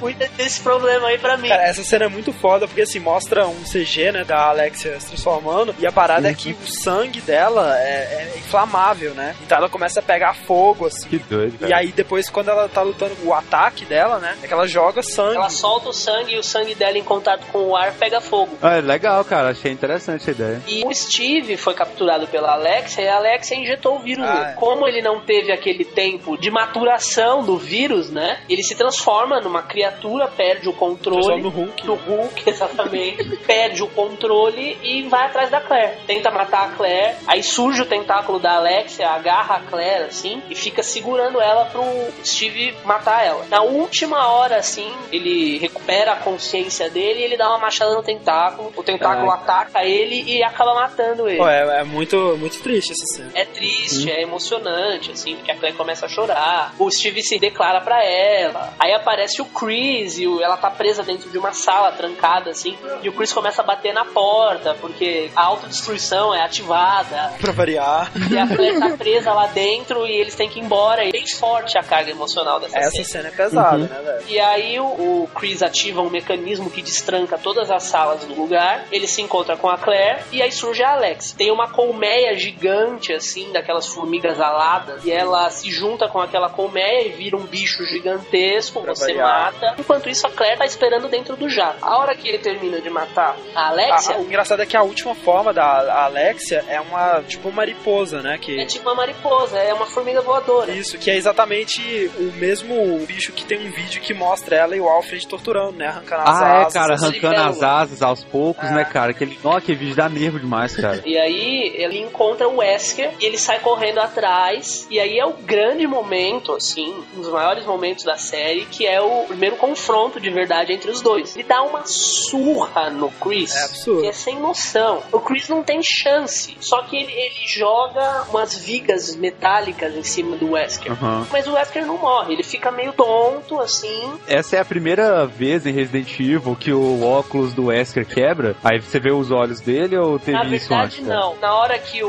o Wesker tá segurando o Chris no, pelo pescoço, o Chris dá um soco no Wesker e joga os óculos dele longe. Ah, tá. Aí você já E vê aí, que o olho dele é vê Os amarelo. olhos vermelhos. É vermelho e o centro é amarelo. assim. Ah, tá. E outra coisa, né? O Wesker, quando ele tá falando que os planos dele estão dando certo e tal, o Chris fala, né? Mas a Alexia morreu. Mas ele fala, ah, eu peguei o Steve, né? O Steve, que até também é mais uma daquelas pontas soltas, Aham. cartas na manga que a Capcom deixa, que o Wesker Uhum. vira e fala assim: Ah, talvez um dia o Steve volte pra te ver. Mas aí E- que tá, pro vírus chegar ao estado final dele, a a Alexa, no caso, ela demorou 15 anos, não foi isso? Você teria que passar 15 anos da série pra poder chegar no, com o Steve sendo vilão, né? Não sei, cara. Eu acho que pra mim o Wesker pegou o Steve pra pegar o vírus, não pra usar Pra o pegar Steve, o vírus, né? não pra usar Uhum. o Steve. Ele, é que ele é irônico, É, né? mas só pra provocar a Clem. Só pra provocar. Ele fala, meu, eu voltei, o Steve também pode voltar, o que impede?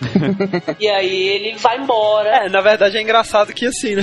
O Wesker ele tá lá, tipo, meio preso, assim. E aí ele fala assim: é, nos encontraremos novamente, Chris. Só que aí é o Chris que vai embora, o Wesker fica lá, sabe? Tipo, Fica lá, ele vai embora de submarino. O Chris vai embora e nós só vemos o Wesker depois em Resident Evil 4 e o Chris em Resident Evil 5. Nesse tempo ele, ele faz muita coisa, porque passam o quê? Sete anos, né? 10 anos. Dez, olha só. Ele se junta, a gente não sabe quando isso aconteceu, mas ele Uhum. começa a realmente se empenhar na luta, não só contra a Umbrella, mas contra qualquer tipo de incidente biológico ao redor do globo. É, basicamente o Chris ele passou esses 10 anos tomando bomba, né? É. Toma- ele- ele passou os 10 anos na academia. Exatamente. É 10 anos mesmo se preparando pra uma. É, que Tinha nem que o ele caso. encontrar o Wesker de novo, né? Ah, pois é. Exatamente. ficar forte quanto ele tomando bomba. Mas então, aí o Código Verônica fica aí. Nós temos, assim como no 3 Battle, né? um- Esse Battle Game, você vai passando por diversas salas, elas não, não estão na ordem que você encontra no jogo. Você só pode seguir de uma sala pra outra quando você mata os inimigos. E ao final tem um, um chefe. Você pode jogar com a Claire, o Chris, o A Wesker. Claire, o Chris, o Wesker e o Steve. A Claire tem duas roupas diferentes. Cada um tem suas habilidades de acordo lá. Existe um modo em primeira pessoa nesse Ah, é verdade. mas é péssimo, eu não gosto. Ah, faço ideia. Vale pela curiosidade. Em 2001 foi lançado, como a gente já disse, o Biohazard Code Veronica Complete Edition, né? Ou Code Veronica X, que é, é idêntico, né? O, o jogabilidade e tudo mais. O que tem são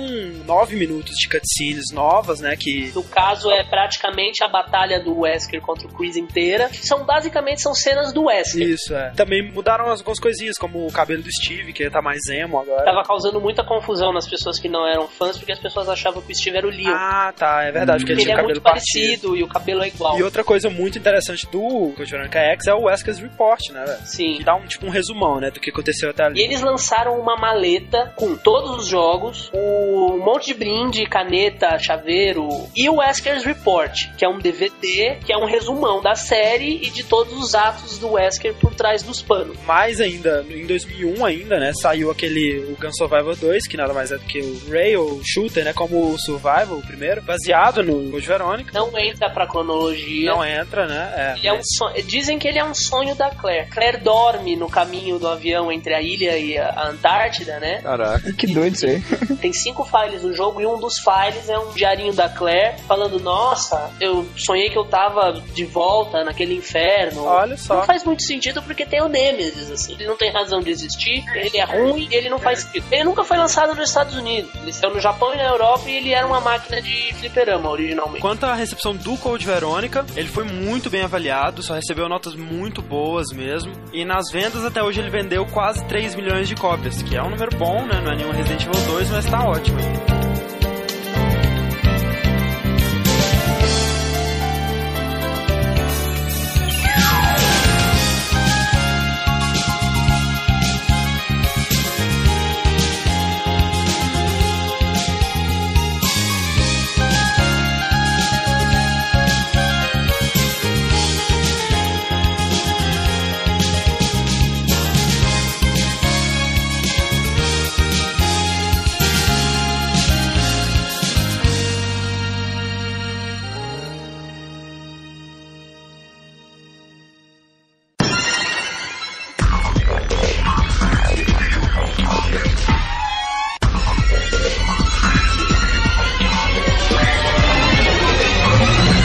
Nosso terceiro e último, que é o Resident Evil Zero, né? Que nada mais é do que um prequel aí, que vai contar um pouco do que aconteceu com o Bravo Team antes da chegada do Alpha Team. Eu nunca joguei Resident Evil Zero, eu não sei como a história se liga ao Resident Evil 1, na verdade. O André tentava me coagir a comprar Resident Eu Evil queria. Zero, mas eu resisti à tentação e nunca comprei. É, O Resident Zero, ele inicialmente ele seria lançado pro 64, né? Depois do Ah, verdade. sucesso daquele porte magnífico lá do Resident 2, né? E na época a Capcom ela tava quase lançando o Resident 3 pra PS1. E quando essa notícia ela foi anunciada, né, que um Resident pra Nintendo no caso, né? Os fanboys ficaram malucos, né? Tipo, vai sair um 3 pro 64 também ou até mesmo um 4, né? Daí veio a surpresa, né, que saiu o Zero exclusivo, mas não pro 64, saiu pro GameCube. é, foi com aquele pacote, né? Que a Capcom fez de exclusividade totalmente, entre aspas, com a Nintendo, né? Pois é. Curiosidade mais falsificada que existe. Uma né, das cara? coisas mais feias que eu já vi na minha vida. Puta merda. A história do jogo, ela se encaixa antes do Resident 1, né? Como o André mesmo disse, ela é um prequel pra série inteira. Ele passa passa no dia anterior do Resident Evil 1. Exatamente. Na cronologia de Resident Evil ele é o primeiro. É, você tem fatos, muitos fatos que aconteceram antes, mas de jogo mesmo ele é o primeiro. E você joga com ninguém mais nada menos que a Rebecca Chambers, né, do Resident 1, membro do Bravo Team, né? E você também tem outro personagem que foi inserido na série que foi o Billy Cohen, que é um prisioneiro fugitivo. E a história dele é explicada no decorrer do jogo. Ele foi É. acusado de matar 23, 23 pessoas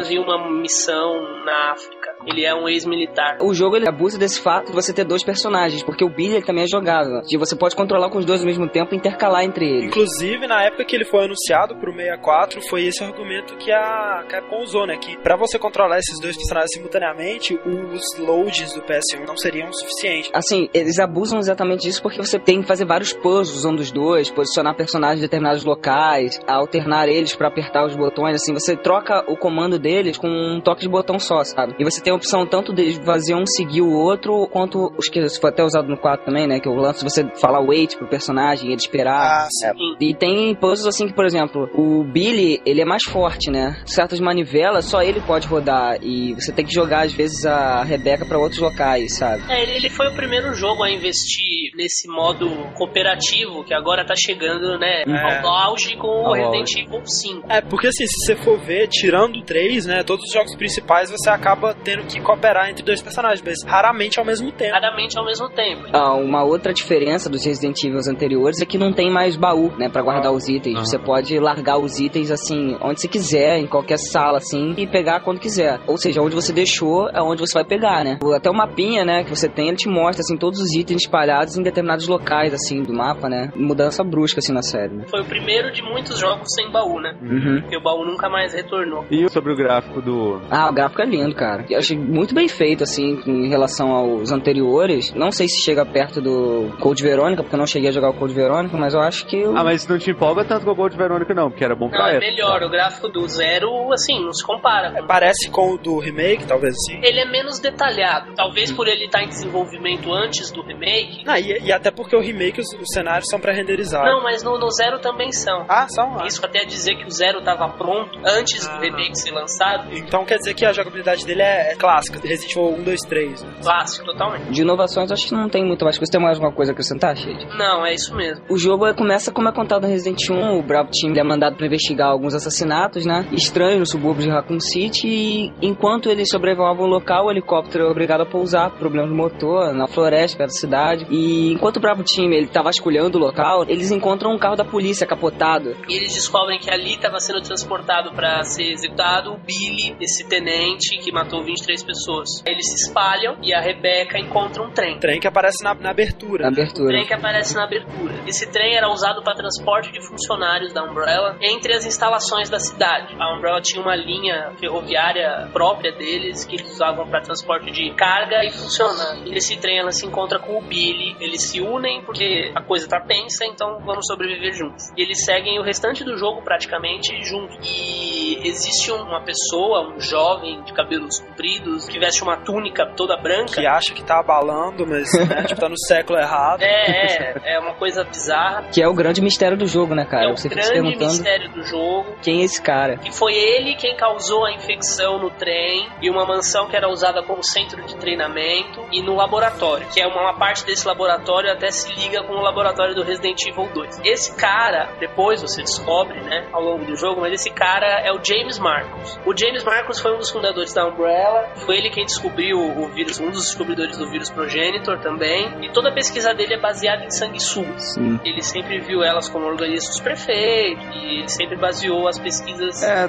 essas esquisitices aí que sempre É, tem. é né? que nem a Alex com formigas. Aham. Exato. Ele era ficcionado pelo vírus, né, cara? Ele, quando ele começou a ver que o vírus estava evoluindo, ele, meu Deus, isso aqui é. Ele usou a- o fato da Umbrella estar crescendo pra desenvolver o vírus dele. Sim, e ele chegou a um ponto em que ele usava estagiários do centro de treinamento como cobaia para pesquisa.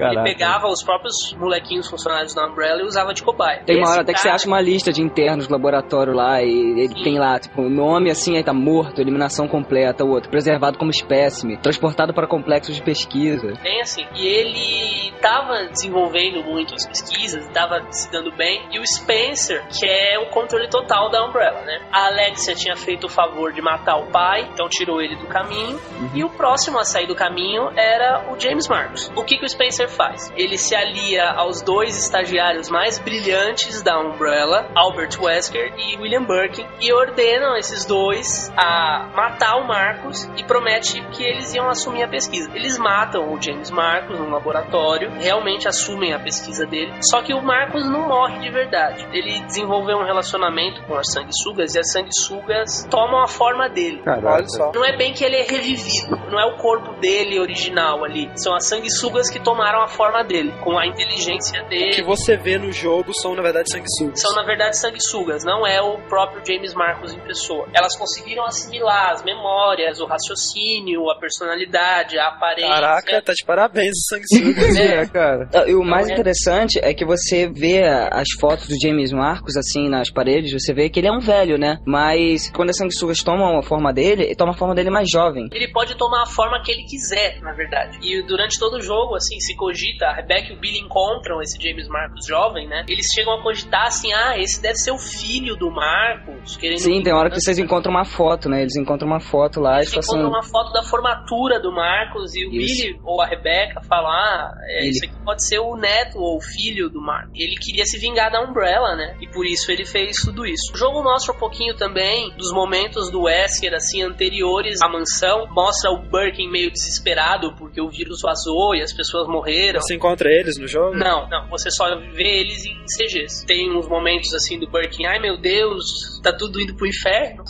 e o Wesker falando, dane-se você, assim, eu vou embora, eu vou seguir o meu plano. O Birkin sabia dos planos do Wesker, né, de trair a Umbrella. Eu vou seguir o meu plano, eu vou levar os Stars pra mansão, e você faz o que você quiser. Você se vira e eu vou fazer o meu. o meu. E o Birkin fala que vai explodir o complexo de treinamento, o laboratório e o trem. A Rebecca com o Billy dentro do trem, o trem bate no centro de treinamento, descarrilha. Quando eles encontram o trem, o trem já tava destruído, não? Não, o trem tá parado na floresta e Ah, ele não, é começa a verdade. andar. Ah, tá. E ele bate no centro de treinamento. É que assim, o Billy e a Rebecca são meio coadjuvantes na história do Zé. É, eles estão lá só pra. Eles estão lá só pra você ter Pra com história alguém ser contada. A, a- a estrela da história mesmo é o James Marco e o pessoal da Umbrella. Toda a história dele. O Billy, essa história dele ter sido acusado de 23 assassinatos, é explicado ao longo do jogo. Ele é enviado pra floresta, na África, pra lidar com um grupo de guerrilha que estava surgindo por lá. Só que eles estavam agindo com informações erradas, né? Os soldados foram morrendo, foram morrendo de calor, de, de sede, de falta de suprimento e até mesmo pelo inimigo, né? e o ini- próprio inimigo, e no final só sobrou acho que quatro. Sim. E eles encontraram o lugar onde eles estavam indo. Só que o lugar onde supostamente era o, o QG da guerrilha era uma vila inocente de africanos no meio da floresta. Ah, tá. O comandante ordenou que os soldados matassem todas as pessoas simplesmente porque ele não queria ter perdido a viagem. Já que a gente tá aqui, a gente tem que fazer alguma coisa, vamos matar essas pessoas. E o Billy se recusa. E isso ele leva uma coronhada do comandante, cai lá, eles realmente matam as pessoas todas. E quando eles voltam, os companheiros dele de time acusam o Billy de ter matado todo mundo. E o Billy é preso, é julgado, é condenado à morte e estava sendo transportado para execução quando tudo aconteceu. No final, as sanguessugas perdem o controle, se transformam num- numa criatura gigante. O de sempre, né, cara? variar. Com tentáculos, por sinal. Óbvio.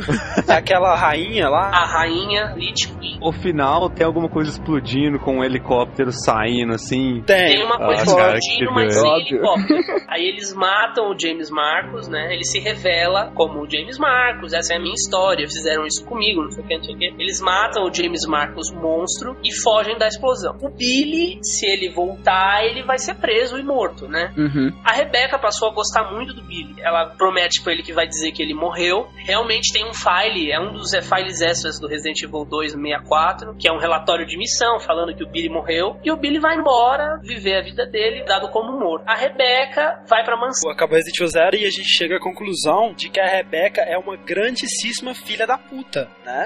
Porque ela age em Resident Evil 1 como se ela não soubesse de nada o tempo todo, né, cara? Sim, ela, em um momento ela fala pro Chris, senta aí que eu tenho uma puta história pra te contar. Uma história foda contar. acontecendo, eu sei porquê. Não, É, tipo, eu sei de onde veio, eu vi coisa muito pior do que isso. Não, ela age como se fosse a primeira coisa. Assim, a Capcom dá desculpa pra isso, o fato da Rebeca ainda, pra Rebeca ainda tá acontecendo, não acabou, entendeu? Aquilo ainda é um, um incidente pra Rebeca. Ela não tem uma evolução de ficar mais, mais corajosa. Não tem, né? A Rebeca é doente, né, então. Ela age como se, tipo assim, né, velho? Fosse a- uma garotinha assustada mesmo, assim, Sim, sabe? sim. Isso tirando o fato, assim, né, que o Resident Evil Zero se passa no dia anterior, na noite anterior, e ela passou o dia inteiro na mansão Pois sem é. acontecer nada. No Umbrella Chronicles a gente descobre que ela passou o dia dormindo.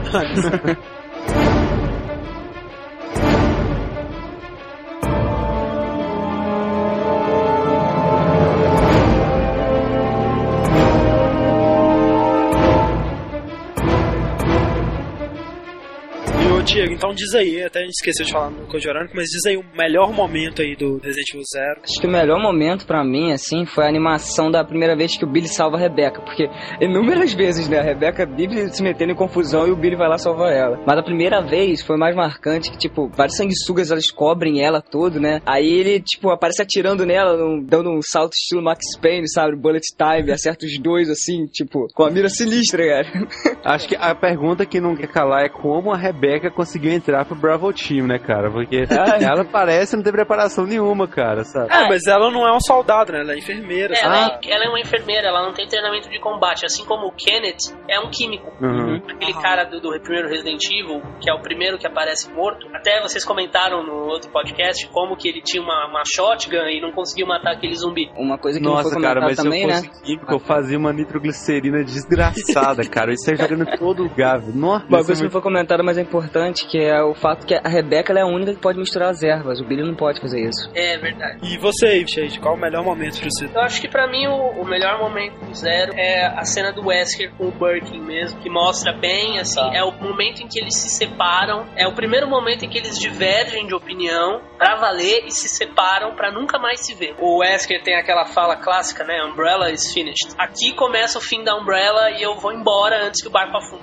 Pra mim é o principal momento, assim, do jogo. Mas e defeitos do Zero? E, você tinha dito que tinha algumas coisas que te incomodavam no Code Verônica também, né? O que me incomoda no Code Verônica, que eu acho um jogo chato, é que os cenários deles são muito grandes, muito vastos, e eventualmente você tá no ponto A e você deu uma volta absurda para chegar no ponto B, e para abrir a porta do ponto B pro ponto C, você tem que voltar lá no começo para buscar um item. Ah, isso é verdade, é. Você tá naquela parte da ilha mesmo, você tem que voltar depois pra uma parte lá no início, que você nem achava, nem Ah, lembrava é. Tá mais. lá que no avião e aí você tem que voltar na prisão pra pegar um Isso, item e prisão, voltar pro avião pra usar o item. Verônica, ele é um jogo muito cinza. Ele Ah. não tem um cenário detalhado, ele é um jogo cinza. Você não tem um atrativo pra Ah, voltar. o cenário é menos detalhado exatamente porque ele é, é poligonal, né? Sim, Renderizado. Ele é todo cinza, todo de cimento, sem detalhe. Aham. Diferente do remake, por exemplo, que você sai da mansão e depois você volta pra mansão e a mansão ainda é legal. Code Verônica não, você vai e quando você volta é um saco. Ah, não, e depois que você saiu da ilha, você tem que voltar E aí você vai embora da ilha e aí depois você tá de volta na ilha com o Chris, é um porre.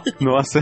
Ah, eu tenho um sério problema no Zero com a falta de cor e de criatividade de cenário. É tudo muito marrom. Ah, é concordo. cinza, outro é marrom. É, é, o Code, ao mesmo tempo que o Code Verônica é todo muito cinza, o, o Zero ele é muito marrom. E, mas mas, é, não, não é uma coisa que me incomoda tanto, não. Eu gosto muito do Zero, mas bom jogo. pra mim o principal problema foi que ele não entregou muito do que ele se pretendia fazer. Ele pretendia ser um prequel, uma coisa que ia resolver a questão do Bravo Team, mas no final das contas o Bravo Team vira bucha de canhão, eles todos morrem. Pois é. Nenhum deles tem uma importância significativa. E Mas- É muito mais interessante se eles mostrassem, por exemplo, o Henrico em determinado momento ele descobre a traição do Wesker. Por sinal, quem mata ele é o Wesker. Então seria muito mais interessante, mesmo num jogo que você controla a Rebeca, se você tivesse essa história contada. Como que o Henrico descobriu que o Wesker era o traidor. De repente eles ainda fazem um outro prequel com o Wesker, com Resident Evil menos um, assim, pra você entender mais coisas, sabe? Ah, sim, a, a- a A esperança, esperança tá é aí, né? a gente tem uma informação que a gente recebeu em primeira mão, eu não posso dizer quem foi que contou, Olha só. mas a gente tem uma informação de algum tempo atrás de membros da equipe de produção que está sendo feito o Umbrella Chronicles 2. Caraca. Olha. Então, assim, a minha esperança com Umbrella Chronicles 2 é ter um cenário com o Henrique. Eles poderiam ter aprofundado muito mais em todos os membros do Bravo Team e, eles decidiram se aprofundar no membro que já é mais ou menos aprofundado no 1. Num né? membro que não tem o, o que acrescentar. Uma pessoa sem carisma, uma pessoa sem treinamento, uma Coitado. pessoa sem vontade, uma pessoa irritante.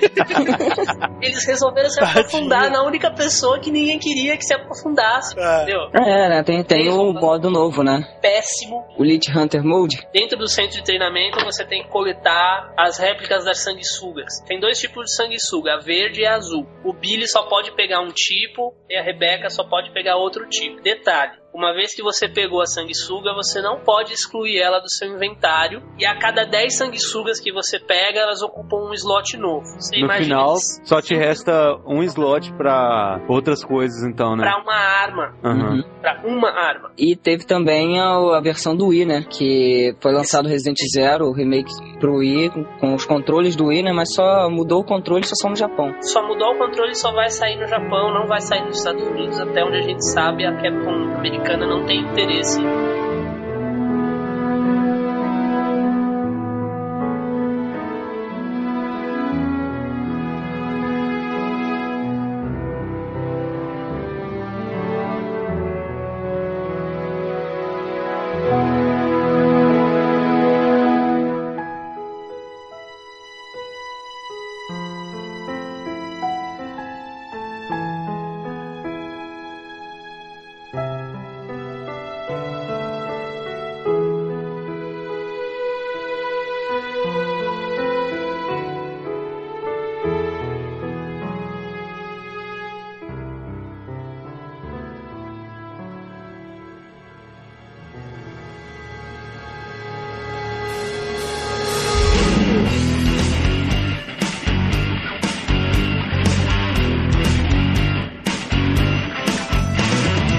Bom, então é isso, né? Óbvio que a gente tem condição de falar todos os detalhes desses jogos, são jogos complexos. Tanto né? porque seria legal se vocês jogassem. Ah, com certeza. Embora tenhamos dado todos os spoilers possíveis imagináveis, né? Joga. Não, joguem é, é um mundo. A gente falou muita coisa e tem muita coisa que tá de fora. Muita, muita coisa, cara. Não, e assim, mesmo que, você, que a gente falasse aqui todos os detalhes do jogo, ainda tem como você se aprofundar 200% nos files, né, cara? Sim, Ah, sim. é. E, né, então, se você quiser se aprofundar e, sei lá, não tem tempo pra jogar, ou- você pode visitar o Heavy. www.residentivil.com.br A gente entrou no ar com o site completo há cerca de um mês, um pouquinho menos, depois de quase um ano de reformulação. O site tá, Tá bem bonito, legal. tá bem legal. A gente tem Bem todo o completo. conteúdo- a gente tem todo o conteúdo de todos os jogos, menos do Outbreak, que a gente ainda tá fazendo detonado. É, e, e lá tem os files, tem detonado, tem falando sobre a história, armas, inimigos, tem curiosidade sobre as versões diferentes dos Tem jogos. file, tem os betas, tem o nosso canal de vídeos onde a gente legenda, por exemplo, todos os trailers de Resident Evil 5 estão legendados. A gente tem making off legendado. Tem o fórum também, né? Tem o nosso fórum, que tem sempre umas discussões legais rolando. Tem o nosso blog. Então, assim, é, é conteúdo, modéstia à parte, é coisa que pra dias. É isso, então se vocês quiserem se aprofundar, tá o link aqui review. Qualquer coisa, mandem um e-mail também, se quiserem falar com a gente. Cada um de nós, na seção equipe, tem o, o e-mail. É bastante gente na equipe. Ou, se você não quiser especificar, você manda um e-mail para contato arroba residentivel.com.br e o primeiro que lê esse e-mail vai te responder. Pô, maneiro, isso é maneiro. Então, cara, muito obrigado mesmo pela sua participação. Obrigado, eu, tanto daí as ordens. Então é isso, é, aguardem, né, a parte tardar a, a chegar. Sim. Todos aí para o hype do Resident Evil 5. E até semana que vem, então, game over. Adeus, certo.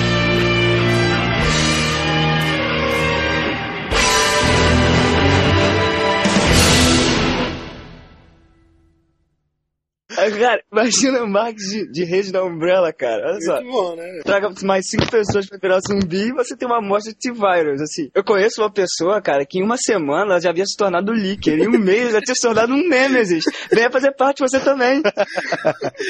O Nemesis é o tipo o sócio diamante, né? Aí, aqui, aí vai mostrar a foto do Nemesis fazendo um joia, saca?